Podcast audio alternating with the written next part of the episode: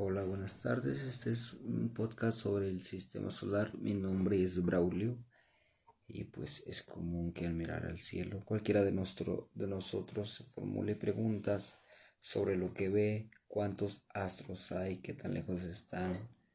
Lo que vemos en las noches no solo son estrellas o también son planetas. Pues principalmente les diré las características de los planetas del sistema solar. Y nuestro sistema solar tiene ocho planetas reconocidos, cada uno con sus características únicas. Hay dos tipos principales de planetas en el sistema solar, gigantes terrestres y gigantes gaseosos. Los cuatro planetas más cercanos al Sol son Mercurio, Venus, Tierra y Marte. Son los planetas terrestres. Los más pequeños son superficies rocosas y ambientes relativamente poco profundos.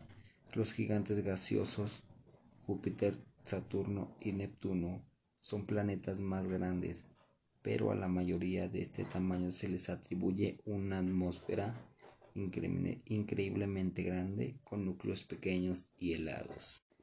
Realmente el sistema que, solar que pertenecemos es una gran familia, en ella el Sol es la estrella que da el origen a los integrantes. Las relaciones del sistema solar son tan estrechas como el mínimo camino de uno de sus miembros impacta a los demás. Como ya sabemos, el sistema solar está constituido por planetas, satélites, asteroides, cometas, polvo y gas cósmico, el relieve, el agua, eh, los climas, la Tierra y hasta nosotros mismos estamos conformados por polvo de estrellas. Cada uno de los fenómenos físicos, biológicos y humanos son parte del cosmos. Ahora les diré el Sol y las características. Nuestro planeta está lleno de vida y toda ella tiene origen y común. Hasta donde dirijas tu mirada hacia el otro extremo del norte, más allá del sol. Todo, absolutamente todo nació del sol.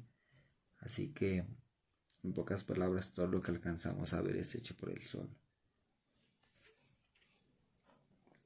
por eso muchas culturas lo consideran como un dios. El sol es el astro fundamentalmente del sistema solar. Funciona como un gran reactor termonuclear que a través de la función de los átomos se compone su manera genética toda la energía que se dispersa hasta los confines del sistema. El Sol está a la mitad de la vida de la estrella. Las, estrellas como él viven 10 millones de años. Nacen por primera explosión termonuclear. Su color es rojo y su brillo bajo. Conforme pasa el tiempo disminuye su tamaño, su tamaño cambian de color y van aumentando su temperatura tanto al interior como en la superficie. El astro rey está compuesto por 70% de hidrógeno, 29% de helio y 1% de otros 20 elementos químicos. En la actualidad es de color amarillo, pero conforme vaya acercándose su fin, aproximadamente en 4.500 millones de años, el hidrógeno se habrá agotado y el helio empezará a fusionarse. Esto da que los gases solares se expandan y el Sol se convierta en un gigante roja. Será tan grande como su atmósfera llegará hasta la Tierra. Ahora se preguntarán qué es un gigante roja. Es una estrella grande y fría.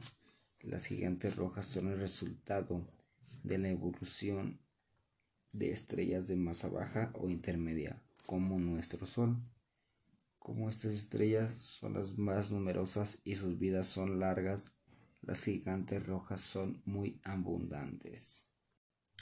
Bueno, sigamos que el Sol se compone de dos partes, una no visible y una visible. Su núcleo tiene una temperatura cercana a los 15.000 gramos, grados, perdón resultados de la fusión de las moléculas de hidrógeno a una de helio, es decir, la función radial de la unión de las dos moléculas de hidrógeno para transformarse en una molécula de helio, que el siguiente elemento ligero de la tabla periódica. Dicho de otra forma, las moléculas no explotan, sino que se juntan para crear una más compleja. En este caso, el helio es el procedimiento que se conoce astronómicamente como doblar la materia. El helio a su vez se convertirá en carbono y así las estrellas van creando a través de la fusión elementos cada vez más complejos y pesados. El Sol no es tan transparente, por lo que los átomos definen la condición como de la opacidad debido a que está muy elevada. La radiación continúa hasta la zona denominada convectividad, en donde la materia de las capas calientes va hacia el exterior y las capas frías bajan hacia el interior.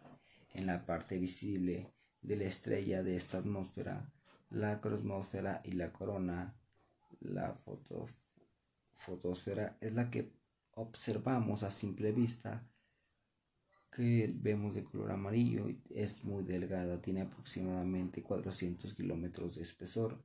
Cuando la energía sale de esta capa viaja libremente a través de todo el sistema solar. Un dato curioso es que cada 11 años en la atmósfera aparecen manchas solares asociadas al campo magnético del Sol. Ahora la fotosfera es donde se almacena la energía que provocan las erupciones solares, explosiones que producen una explosión violenta de partículas cargadas eléctricamente que viajan a una velocidad de entre 1000 y 2000 kilómetros por segundo. La cromosfera llega a medir hasta 10.000 kilómetros de espesor. Como su nombre lo dice, es la capa que le da el color al Sol. Esta es densa y está compuesta de hidrógeno. Solo es observable durante los eclipses totales del Sol. Eh, es más caliente que la atmósfera y 10.000 veces más brillante que la corona. Ahora como siguiente, la corona tiene una gran dimensión. Es la capa exterior del Sol, es muy tenue y visible a simple vista durante los eclipses totales del Sol es cuando la luna tapa todo el disco solar. La corona se encuentra en continua expansión y es lo que constituye el viento solar, que no es otra cosa sino el flujo de plasma que pasa por la Tierra a una velocidad aproximada de 400 kilómetros por segundo y que llega hasta los confines del sistema solar. Esto sería todo de mi parte. Hasta luego.